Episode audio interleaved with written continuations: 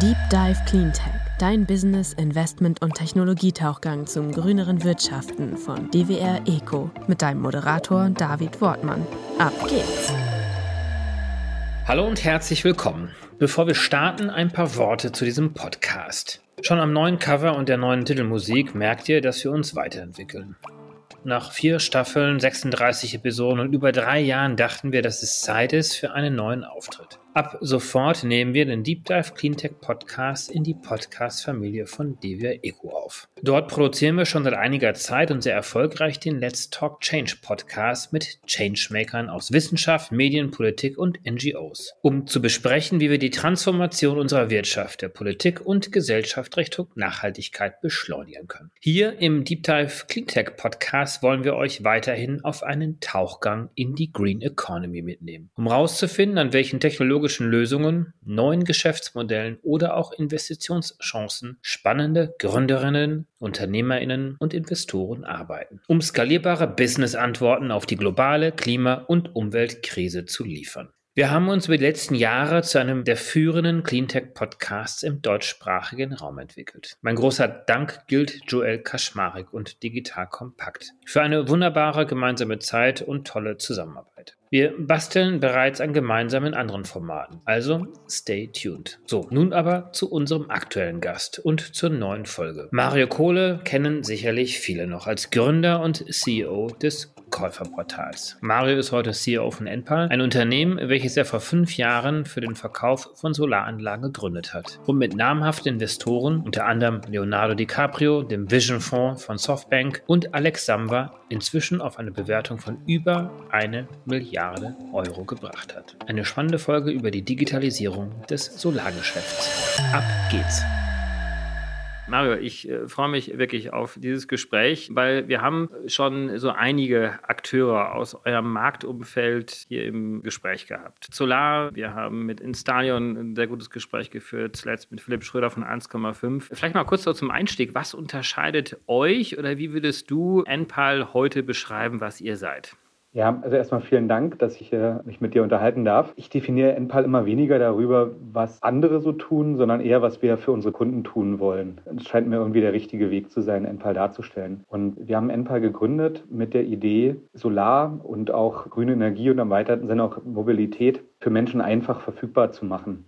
Und das war eigentlich unsere Idee und so sind wir irgendwann gestartet, weil wir gesagt haben, Mensch, eine Solaranlage auf dem Haus zu haben mit einem Speicher und potenziell irgendwann über Wallbox geladenes Elektroauto, das ist ja günstiger als die bisherigen Alternativen, die es so gibt. Und dann müssen wir das doch eigentlich nur Leuten verfügbar machen, denen wir es einfach machen. Und daraufhin haben wir NPAL gebaut. Also wir sind eigentlich von diesem Kundenproblem ausgegangen, dass es irgendwie zu komplex ist, sich das anzuschaffen obwohl es eigentlich günstiger ist, haben man überlegt, wie bringen wir es dem Kunden nahe? Und NPAL ist das Ergebnis daraus, aus diesen Überlegungen. Bevor wir vielleicht gleich mal so ein bisschen Deep Dive Richtung Emper machen, würde ich schon ganz gerne von dir nochmal vorab so ein bisschen einen Eindruck von der aktuellen Marktdynamik bekommen. Also wie beurteilst du diese, ihr seid ja in Deutschland aktiv, vielleicht auch nicht nur, das kannst du vielleicht auch nochmal ganz kurz darstellen, ob ihr auch über Deutschland hinaus inzwischen aktiv seid. Aber wir haben in Deutschland ja auch eine neue Bundesregierung mit ganz viel Dynamik, würde ich jetzt einfach mal so sehen. Kommt da jetzt eine große Aufbruchstimmung für euch? Naja, für mich kam eigentlich die große Aufbruchstimmung schon so vor sechs, sieben Jahren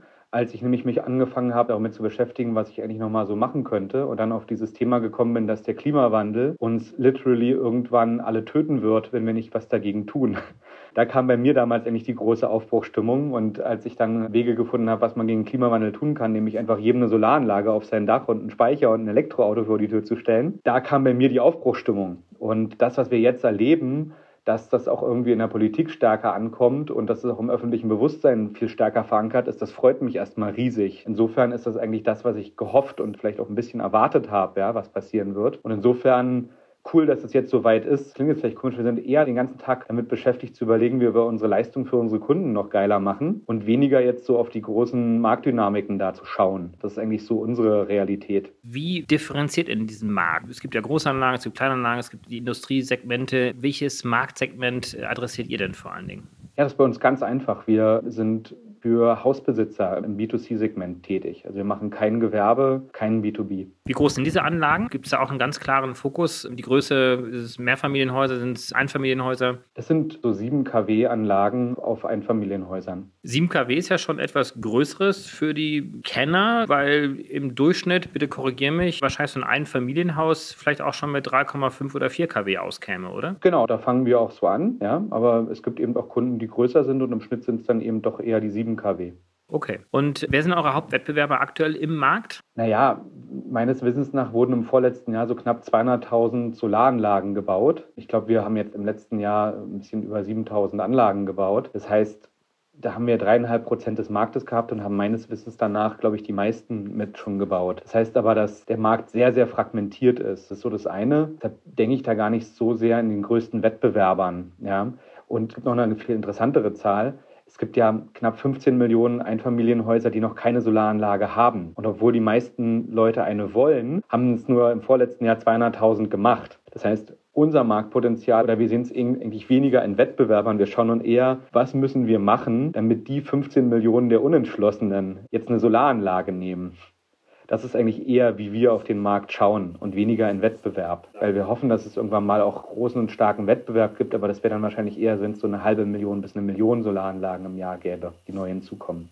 Absolut. Vielleicht nochmal ein, zwei Zahlen ein bisschen griffiger zu machen, wenn ihr von diesen, ja, roundabout 3,5 Prozent Marktanteil ausgeht, von diesen 7 kW-Anlagen, die ihr im Durchschnitt verkauft. Wie viel Megawatt, das ist ja die Zahl, mit der ihr wahrscheinlich dann auch operiert, habt ihr jetzt im letzten Jahr oder im Jahr davor, vielleicht sogar auch kumuliert seit eurer Existenz jetzt schon verkauft? Na, im letzten Jahr waren es grob 50 Megawatt, ja. ja. Mhm. Und ja, davor, jetzt muss ich ja gerade mal meinen Taschenrechner bedienen, so 25 bis 30. Ich meine, das ist ja auch eine erstaunliche Zahl. Also ich wollte deswegen nochmal darauf hinauskommen, weil jetzt in Summe gesehen baut ihr unglaublich viele Anlagen, aber du hast natürlich total recht mit deinem Verweis darauf, dass es auch gar nicht so sehr darum geht, mit wem steht im Wettbewerb, sondern wie groß ist das Marktpotenzial. Und wenn man sich die Ziele der neuen Bundesregierung anschaut, die wollen ja 200 Gigawatt bauen an Solar bis 2030. Dagegen sind ja die 50 Megawatt, die ihr letztes Jahr schon verkauft habt, gerade zu klein. Und also das heißt, da ist ja ein riesengroßes Potenzial für euch. Genau, deshalb haben wir gesagt, unser Ziel ist es, eine Million Solaranlagen bis in diesem Jahrzehnt zu bauen. Es wären so sieben Gigawatt. Und das klingt jetzt erstmal sehr, sehr viel, wenn man sich aber überlegt, dass wir im letzten Jahr jeden Tag mehr Solaranlagen gebaut haben als im ganzen Jahr 2017, als wir gestartet sind, dann klingt das schon möglicher. Also wir sind halt eine Firma, die sehr, sehr stark wächst und dieses starke Wachstum wollen wir halt fortführen, ja, und jedes Jahr uns verdoppeln. Und dann kommen wir da auch hin. Und vielleicht ist es auch noch eine Option, dass wir auf Gewerbe irgendwann gehen. Wir werden definitiv internationalisieren. Also wir sehen da bedeutende Wachstumshebel und Möglichkeiten für uns. Aber da sind wir auch im Kern der Problematik angekommen, dass wir auf der einen Seite sehr stark getrieben durch die Klimaschutzmaßnahmen, die wir erreichen wollen, hier in Deutschland, global natürlich auch. Auf der anderen Seite wollen wir natürlich uns auch ein Stück weit unabhängiger machen von externen, zum Beispiel Gaslieferungen aus Russland. Das heißt, da ist eine riesengroße Dynamik da im Solarbereich und Potenziale, die wir gerade auch schon beschrieben haben. Auf der anderen Seite allerdings die Skalierungsfähigkeit des Marktes in der Vergangenheit ja doch sehr gering war, weil ein Großteil des Marktes ja doch immer noch sehr, sehr stark von einzelnen Installationsbetrieben bedient wird. Und ein Installationsbetrieb hat vielleicht vier oder fünf Mitarbeiter und baut nicht nur Solaranlagen, vielleicht sogar auch eine Badewanne oder irgendeine andere Technologie in Häusern ein. Das heißt, diese Skalierung war gar nicht da. Und das macht ihr jetzt anders mit eurem Geschäftsmodell. Ja, ich glaube, dass was einem gar nicht so richtig klar ist, wenn man auf dieses Geschäftsmodell Solaranlagen verkaufen und zu bauen reingeht, dass es eine recht komplexe Sache ist. Also wir haben ein großes Online-Marketing, was nichts anderes macht, als diese Kunden online darauf hinzuweisen, dass es uns gibt. Dann haben wir eine sehr sehr große Beratungsabteilung, ja, wo wir ganz, ganz viele Gespräche mit Kunden führen. Wir haben einen eigenen Einkauf in China, wo wir wirklich direkt dort die Solaranlagen, wo fast alle Solaranlagen mittlerweile hergestellt werden, einkaufen. Wir haben mittlerweile über 400 Installateure auf unserem eigenen Lohnzettel. Wir haben in den letzten zwei Jahren eine eigene Installationsfirma aufgebaut, indem wir Leute, die handwerklich fit sind und schwindelfrei, in unserer eigenen Akademie zu Installateuren ausbilden und die Anlagen dann bauen. Und wir haben eine Refinanzierungsabteilung, wo wir mittlerweile über 500 Millionen Refinanzierungslinien von Banken und anderen Geldgebern zusammengetragen haben, damit wir es eben Leuten einfach machen, machen, so eine Solaranlage zu mieten. Also das heißt, um dieses Versprechen, was wir haben, dass man sagt, okay, das einzige, lieber Kunde, was du machen musst, ist unseren Handwerkern das Gartentor auf, ja, und wir geben dir eine Solaranlage, wo du 0 Euro Anschaffungskosten zahlst, wo du monatlich weniger zahlst als für Strom, wo wir uns 20 Jahre um alles kümmern. Also wenn irgendwas kaputt geht, dann reparieren wir das für dich kostenlos. Nach 20 Jahren gehört die Anlage dir. Mit diesem Versprechen gehen wir ja raus, um zu sagen,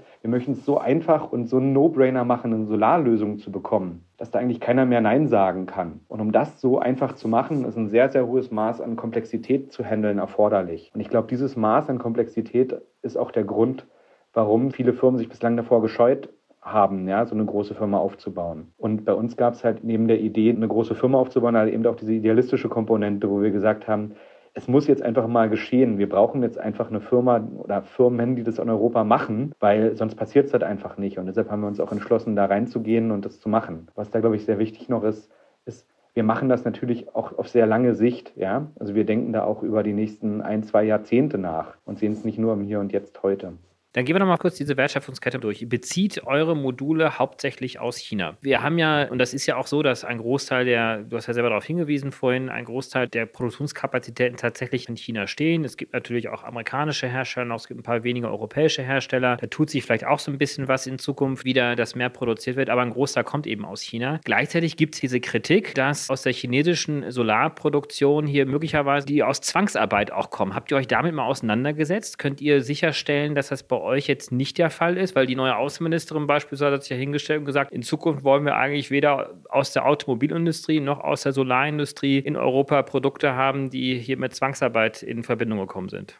Also das haben wir gecheckt und das haben wir für uns ausgeschlossen. Trotzdem platzt mir da fast ein bisschen die Hutschnur, weil, also natürlich checken wir da unsere Supplier ab und Zwangsarbeit ist etwas, was für uns zu 100 Prozent nicht geht. Was wir bloß aber immer wieder gefragt werden, ist, warum sourcen wir denn in China? Naja, die Antwort ist ganz einfach, weil unsere Solarindustrie, die sehr hoffnungsvoll war in Deutschland, weil es die halt nicht gibt oder es nur noch ganz wenig gibt und das nicht reicht, um die Anlagen zu bauen, die wir brauchen. Und ich bin darüber sehr, sehr traurig, dass wir so einen guten Industrie Industriezweig und so einen zukunftsträchtigen Industriezweig halt kaum noch in Deutschland haben, ja, und kaum noch in Europa. Das meine ich mit, da platzt mir ein bisschen die Hutschnur, ja, weil ich mir denken würde, dass das ein wahnsinniger Zukunftsmarkt ist und den lassen wir uns gerade entgehen. Das ist sehr schade. So ein bisschen tut sich ja auch was an der europäischen Front, wenn wir mal so an Meyer Burger denken, die ja jetzt die alten Solar World Fabriken aufgekauft haben und die jetzt mit neuer Technologie aufbauen, neue Kapazitäten. Oxford PV in Brandenburg ist ja auch ein Unternehmen, welches jetzt auch noch nicht die ganz großen Kapazitäten hat, aber sicherlich ja auch eine große Zukunft vor sich hat. Es gibt sicherlich ein paar französische Player auch noch, aber wir hatten mal sehr viel mehr hier und insofern muss man jetzt erstmal schauen, was auf dem Weltmarkt vorhanden ist. Ja, aber wir bräuchten doch jemanden wie ein VW, der so eine Solaranlagen baut baut. Also es ist gut, dass es wieder Firmen gibt in Deutschland und Europa, die das machen, aber wir bräuchten das ja auf einem ganz anderen Scale. Und das würde ich mir eigentlich wünschen, dass wir da irgendwie wieder hinfinden. Wäre das eine Möglichkeit für Enpal, in diesen Teil der Wertschöpfungskette selber einzusteigen und zu sagen, jetzt packen wir das selber an?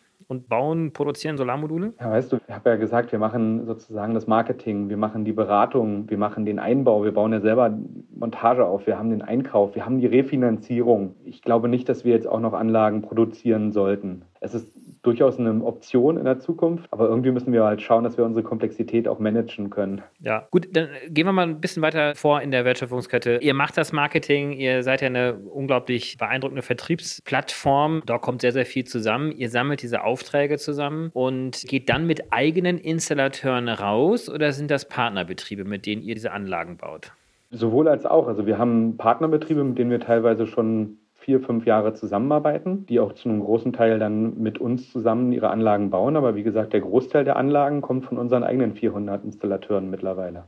Und die sind bei euch angestellt und dann sind das Subunternehmer oder wie kann ich mir das vorstellen? Das kannst du dir so vorstellen, dass wir, das ist auch übrigens ganz spannend, das sind so 75 Prozent Leute auch mit einem Migrationshintergrund, was mich ehrlich gesagt persönlich auch sehr, sehr freut, weil wir da echt einen Beitrag in der Integration mit leisten können, wo Leute, die handwerklich begabt sind und schwindelfrei, eben in der Akademie von uns ausgebildet werden zu Solateuren. Ja, und die dann dort in eigens für uns zusammengestellten Lehrinhalten beigebracht bekommen, wie man eine Solaranlage baut. Und wo wir dann eben auch wirklich Montagebegleitungen haben, die mitfahren und diese Leute tatsächlich dann auch weiterhin anlernen und ausbilden. Und weil wir festgestellt haben, dass die Handwerker der Flaschenhals sind, wenn wir so viele Anlagen bauen wollen. Du hattest die 200 Gigawatt angesprochen, ja, bis Ende des Jahrzehnts. Da brauchen wir natürlich Leute, die das können. Davon gibt es einfach zu wenig, also bilden wir sie selber aus. Ich hatte ja im letzten Jahr noch äh, ein Gespräch mit äh, Philipp Schröder gehabt mit 1,5. Die versuchen ja diesen Part zu adressieren, dass sie quasi in Handwerksbetriebe mit einsteigen. Sind das potenzielle Partner für euch? Also müssen ja nicht die jetzt von 1,5 sein, aber insgesamt baut ihr trotzdem noch auf dieses Modell mit Partnerbetrieben oder auch mit Subunternehmern in Ergänzung zu den eigenen Installateuren dann unterwegs zu sein. Klar, also für uns sind diese Firmen sehr wichtige Partner. Und wichtig ist, ich sehe nicht so richtig den Sinn darin, die zu kaufen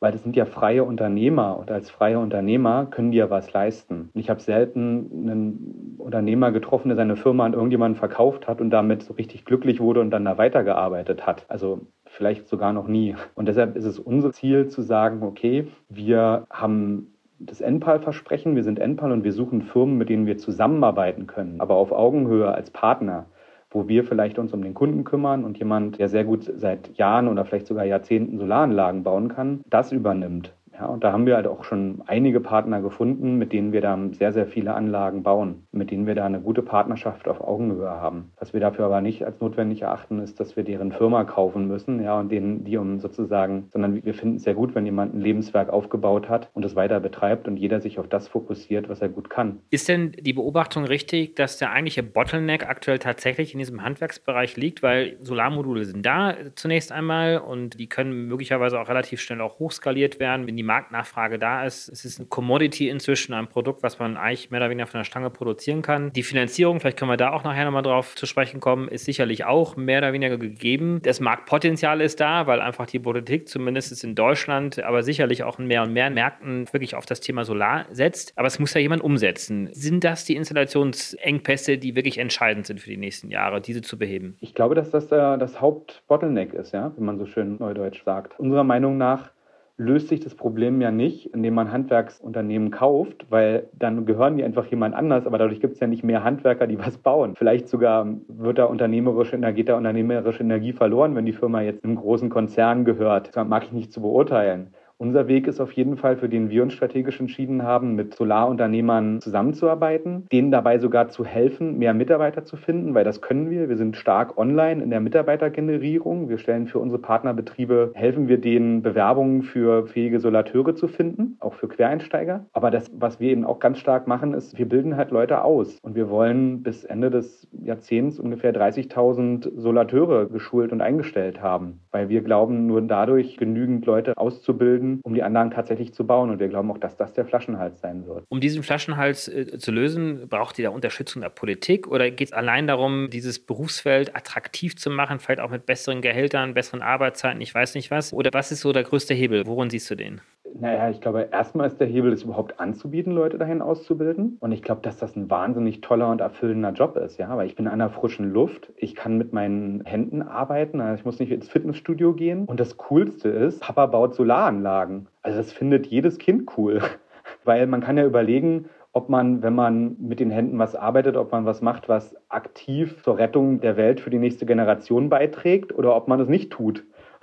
Und deshalb viele Leute, die lieben den Job bei uns oder die lieben es generell, Solateur zu sein und Solaranlagen zu bauen, weil mit jeder handwerklichen Stunde, die man arbeitet, wir was gegen die Klimakatastrophe tun, die uns bevorsteht. Und das finden natürlich Leute auch in ihrem Job erfüllend, ja. Und ich merke, dass immer mehr Leute, ich bin ja einer von denen, ja, ich komme ja aus einem gut bezahlten Job, aus einer Firma, die ich selber gegründet habe, eine Internetplattform ist. Und es war mir nicht leicht gefallen, da rauszugehen. Aber ich bin halt deshalb auch rausgegangen, weil ich was machen wollte, was mich halt eben auch idealistisch erfüllt, weil ich das Gefühl haben wollte, für die nächste Generation und unsere Kinder was Richtiges zu tun. Und genauso ist es natürlich als Solateur, als Solarinstallateur halt auch wirklich extrem erfüllender Job, glaube ich.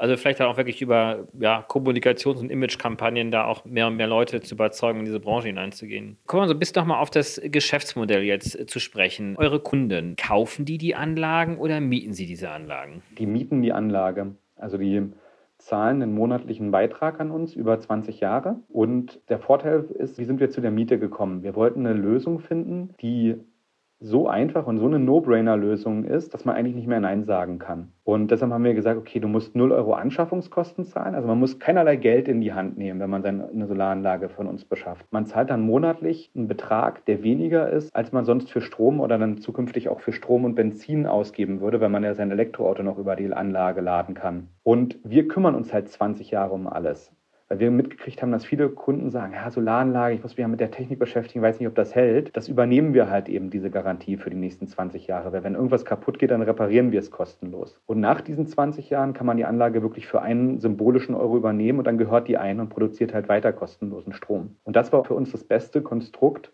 um möglichst viele Leute davon zu überzeugen, eben über eine No-Brainer-Solarlösung das zu machen. Und wir haben momentan mehrere Studien, dass wenn man diese Lösung kaufen würde für den gleichen Wert, den man bekommt, also man müsste ja eine Versicherung haben, die alles zahlt, dann müsste ja den Wechselrichter irgendwann mal austauschen und den Speicher irgendwann mal austauschen, dass wir glauben, mit dieser über 20 Jahre günstiger zu sein, als wenn man die Anlage kaufen würde und die Wartung und so weiter alles hätte. Also deshalb versuchen wir wirklich, da die einfach beste Lösung zu haben, wo man einfach nicht mehr drüber nachdenken muss. Und wir sehen ja, dass das heißt, ihr versucht Risiko beim Kunden rauszunehmen. Genau, und selber zu haben. Aber dadurch, dass wir halt ganz viele Anlagen bauen, können wir das halt eben auch besser einschätzen. Oder ganz plakativ, wenn ein Kunde eine Versicherung sich holt, um alles zu versichern, ja, dann zahlt er natürlich einen ganz, ganz anderen Betrag, als wenn wir eine Versicherung holen für Zehntausende von Kunden. Und dadurch sparen wir halt eben, indem wir das poolen, sparen wir eine ganze Menge Geld und dieses Geld geben wir an die Kunden weiter. Ist das dann auch der Unterschied, den ihr zu Solar beispielsweise habt? Wenn ich das richtig verstehe, ich habe es auch schon länger nicht mal angeschaut, aber dass die verkaufen ja ihre Anlage und ihr im Gegensatz dazu, ihr verkauft sie nicht, sondern ihr vermietet diese Anlage über die 20 20 Jahre hinweg. Und auf der anderen Seite gibt es ja Marktteilnehmer wie DZ4, wenn ich das von denen auch richtig verstehe, dass die ja die Anlage nicht verkaufen, sondern vor allem nach Dächern suchen und dann selber Betreiber von Anlagen sind. Genau, also für uns ist es so, wir liefern ja auch die IoT. Das heißt, wir liefern allen unseren Kunden eine eigene App. Das heißt, du hast dann eine App in der Hand und alle Komponenten, die wir installieren, können von unserer IoT gemessen und auch irgendwann gesteuert werden. Ja? Also wir liefern eine Komplettlösung. Das macht uns sicherlich aus. Da investieren wir sehr stark drin. Da sehen wir uns auch als einen Vorreiter am Markt, weil wir glauben, wir werden jetzt auch bald eine Wallbox mit da hinterherbringen. Wir haben ja schon einen Speicher. Irgendwann werden auch Elektroautos und andere smarte Devices kommen und die werden halt alle auf dieser IoT-Plattform sein. Also der Vergleich, weiß ich nicht, das soll jetzt nicht nur als Bild dienen. Bei Apple ist es ja auch so, dass die alles in ihrer eigenen Plattform haben. Ja, das ist sicherlich für uns. Also ihr seid das solare Betriebssystem eines Hauses. Das ist das, was wir sein wollen. Oder vielleicht sogar das Energiebetriebssystem eines Hauses, wo die Kunden halt nicht sieben verschiedene Apps auf dem Handy haben müssen und dann versuchen müssen, da irgendwie mit klarzukommen, sondern einfach eine. Und wo wir für die Kunden halt auch zukünftig viele Dinge machen können. Weil wenn zum Beispiel zu viel Strom gerade da ist und der Strom für viel Geld verkauft werden kann am Markt, dann können wir das ja auch über ein virtuelles Kraftwerk tun und solche Dinge und die sozusagen alle für den Kunden zu übernehmen und es für den Kunden möglichst einfach zu machen, Teil der Energiewende zu sein, das ist da eigentlich unsere Mission. Ja, aber ich kann mir vorstellen, auch ein sehr kapitalintensives Geschäft, oder? Weil ihr müsst ja vorfinanzieren über 20 Jahre hinweg. Die Finanzierung macht ja nicht der Kunde, sondern ihr habt da wirklich einen immensen Finanzbedarf, um diese eine Million Anlagen über die nächsten acht Jahre zu bauen. Ja, also deshalb haben wir ja mittlerweile auch schon Investorengelder von fast 300 Millionen eingesammelt. Und wir haben halt, wie gesagt, auch Refinanzierungslinien, um diese Mieten, weil wenn der Kunde bei uns eine Miete zahlt über 20 Jahre, dann müssen wir ja trotzdem am Anfang die Anlagen bezahlen, die Installateure bezahlen, unsere Mitarbeiter bezahlen. Und dafür haben wir halt diese Refinanzierung. Das kann man sich einfach vorstellen wie bei einem Hausbau. Ja, da muss man ja auch am Anfang alles bezahlen und der Kunde zahlt es dann über 20 Jahre. Genauso brauchen wir da, ist es sehr kapitalintensiv. Und wir haben uns aber dazu entschieden, das zu machen, weil wir daran glauben, glauben, dass die Mehrheit der Kunden halt eine rundum sorglos Lösung haben möchten. Ja, und die können wir damit anbieten. Und jetzt in den letzten Jahren ist ja uns ja wirklich unser Produkt förmlich aus den Händen gerissen worden von den Kunden. Ja, wir haben viel mehr Interessenten immer, als wir auch bedienen können. Und wir sind da sehr, sehr stark am Wachsen, damit wir dieses steigende Kundeninteresse da eben auch bedienen können. Im Gewerbesegment erscheint mir ja sehr häufig der Flaschenhals zu sein, dass die Gewerbetreibenden sagen, ich weiß nicht, ob ich in drei oder vier Jahren noch in dieser Gewerbehalle drin bin. Entweder expandiere ich und bin woanders oder ich bin pleite gegangen. Wieso soll ich mir so etwas aufs Dach machen, wo ich eine Refinanzierung von 10 oder 20 Jahre brauche. Sind das dann also auch andere Erfahrungen? Also tickt dann der private Markt dann durchaus anders? Oder fragen dann die Kunden, ist es nicht für mich besser, vielleicht die Anlage zu kaufen, weil vielleicht verkaufe ich in zehn Jahren mein Haus hier, aber der Vertrag geht dann nicht weiter, aber ich kann zumindest die Solaranlage mitverkaufen? Oder spezialisiert euch genau aus diesem Grund auf so ein Marktsegment, von dem ihr wisst, dass die Häuser vielleicht für 20 Jahre in einer Hand bleiben? Naja, wir spezialisieren uns auf das Marktsegment, weil wir glauben, dass die Energiewende vor allem auch eben durch die privaten Haushalte erstmal gehen muss. Und das ist, glaube ich, auch das dickste Brett. Und es hat ja noch keiner zuvor geschafft, wirklich hunderttausende Millionen Anlagen auf private Dächer in Europa zu legen. Dementsprechend ist das schwer und wir glauben, dass wir uns immer erstmal auf eine Sache fokussieren sollten. Und deshalb sind wir halt bei den privaten Häusern gerade. Kann sein, dass wir in Zukunft irgendwann mal Gewerbe machen, das will ich gar nicht ausschließen. Das würden wir dann machen, wenn wir der Meinung sind, den privaten Bereich so stark verstanden und gut durchdrungen zu haben, dass wir dann eben jetzt auch in den Gewerbebereich irgendwann gehen könnten. Und da sind wir halt immer noch am Lernen und am Skalieren, ja, wie man so schön sagt. Weil es ist schon was anderes, 10.000 Anlagen in einem Jahr zu bauen als 100. Weil bei 100, da kann man selber noch mal mit drauf gucken und braucht vielleicht ein paar schlaue, gute Leute. Und bei 10.000 braucht man halt einfach unfassbar gute Prozesse und digitale Systeme, sonst ist das nicht zu leisten. Und das ist eine permanente Herausforderung, das eben auch zu schaffen und da sind wir sehr mit ausgelastet. Wie schaut es denn mit der internationalen Expansion aus? Wir haben jetzt ja viel über Deutschland gesprochen, guckt euch auch andere Märkte an. Genau, machen wir. Das Schöne ist ja, es gibt ja 15 Millionen Häuser in Deutschland, die noch keine Solaranlage haben. Das haben wir noch eine ganze Menge zu tun. Ich kann für dieses Jahr eine Internationalisierung ausschließen, weil wir hier noch ganz stark in Deutschland zu tun haben werden.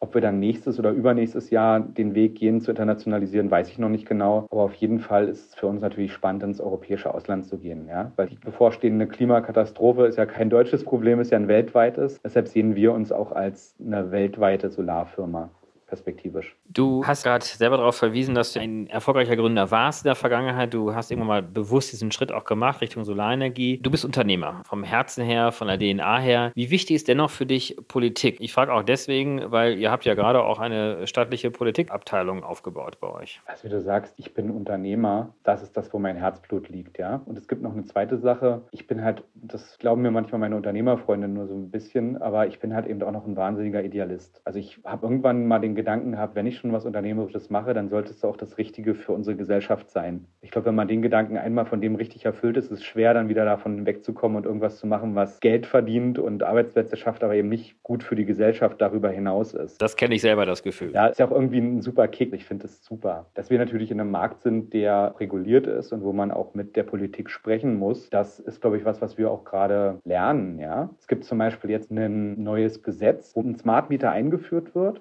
Ich würde jetzt mal plakativ sagen, dass ich mir einen Urantransport leichter vorstelle, als einen Smart Meter zu einer Solaranlage zu liefern. Und wenn man dann auf sowas kommt und dann merkt, es gibt dann irgendwie verschiedene Ideen, wie dieser Smart Meter zu lagern ist, also die alle aus, glaube ich, einem guten und richtigen Gedanken, nämlich dem des Datenschutzes entspringen, der aber dann in Auflagen mündet, die für Elektriker fast unmöglich sind, irgendwann noch einzuhalten und damit eine Komplexität in den Bau von Solaranlagen bringt, der ja eigentlich gefördert werden soll, wo ich dann wirklich sage, okay, dann müssen wir, glaube ich, auch mal in den Austausch treten und sagen, was unsere Probleme darin sind, dass wenn ein Mieter irgendwie mal ein Problem hat, dass ich dann 99 andere wieder ausbauen muss. Und warum das vielleicht unserer Meinung nach jetzt nicht dazu beiträgt, dass mehr Solaranlagen gebaut werden in Deutschland. Also das gehört schon mit dazu, da auch in die Kommunikation zu treten, weil Energie ist am Ende auch ein regulierter Bereich, zu Recht regulierter Bereich. Und nochmal, ich glaube, dass die Politik, was Solaranlagen angeht, wie gesagt, ich hatte ja gesagt, dass wir unsere heimische Industrie hier verloren haben, da platzt mir die Hutschnur. Aber Ansonsten ist die Politik in Deutschland schon richtungsweisend und auch cool gewesen in den letzten Jahren. Nur trotzdem, glaube ich, braucht es da auch eben diesen Abstimmungsbedarf. Genau, und ich glaube, das ist auch natürlich, das sehen wir ja auch im sogenannten Cleantech-Bereich. Ja, es ist ja nicht nur im Bereich Energie, im Bereich Mobilität, im Bereich Kreislaufwirtschaft, also all die Technologiebereiche, die ja auch einen positiven Effekt haben auf Klimaschutz und Umweltschutz, dass es häufig auch sehr regulierte Bereiche sind und dass die Politik natürlich auch nicht immer alleine weiß, was am besten ist, um diesen Markt voranzubringen, sondern wirklich auch auf Input angewiesen ist von den Unternehmen. Unternehmerinnen und Unternehmern. Insofern ist es ja auch nur konsequent, dass ihr euch hier engagiert. Mario, ich bedanke mich ganz, ganz herzlich für das tolle Gespräch. Das war sehr kurzweilig. Wir sind schon durch und ich wünsche euch ganz, ganz viel Erfolg. Und wir werden sicherlich da auch noch einen guten Austausch bleiben. Sehr gerne, ja. Vielen Dank, dass ich hier die Gelegenheit hatte, das mal vorzustellen. Zeit zum Auftauchen. Wir hoffen, dir hat's gefallen. Wenn's so ist, würden wir uns sehr über eine positive Bewertung und dein Abo freuen. Und falls du noch tiefer ins Thema eintauchen möchtest oder Kontakt zu unseren GesprächspartnerInnen suchst, kannst du dich über www.dwr-eco.com ganz einfach bei uns melden. Dieser Podcast wird von DWR Eco produziert, deiner internationalen Cleantech-Beratung für Markt- und Geschäftsstrategien, Politik, PR und Kommunikation.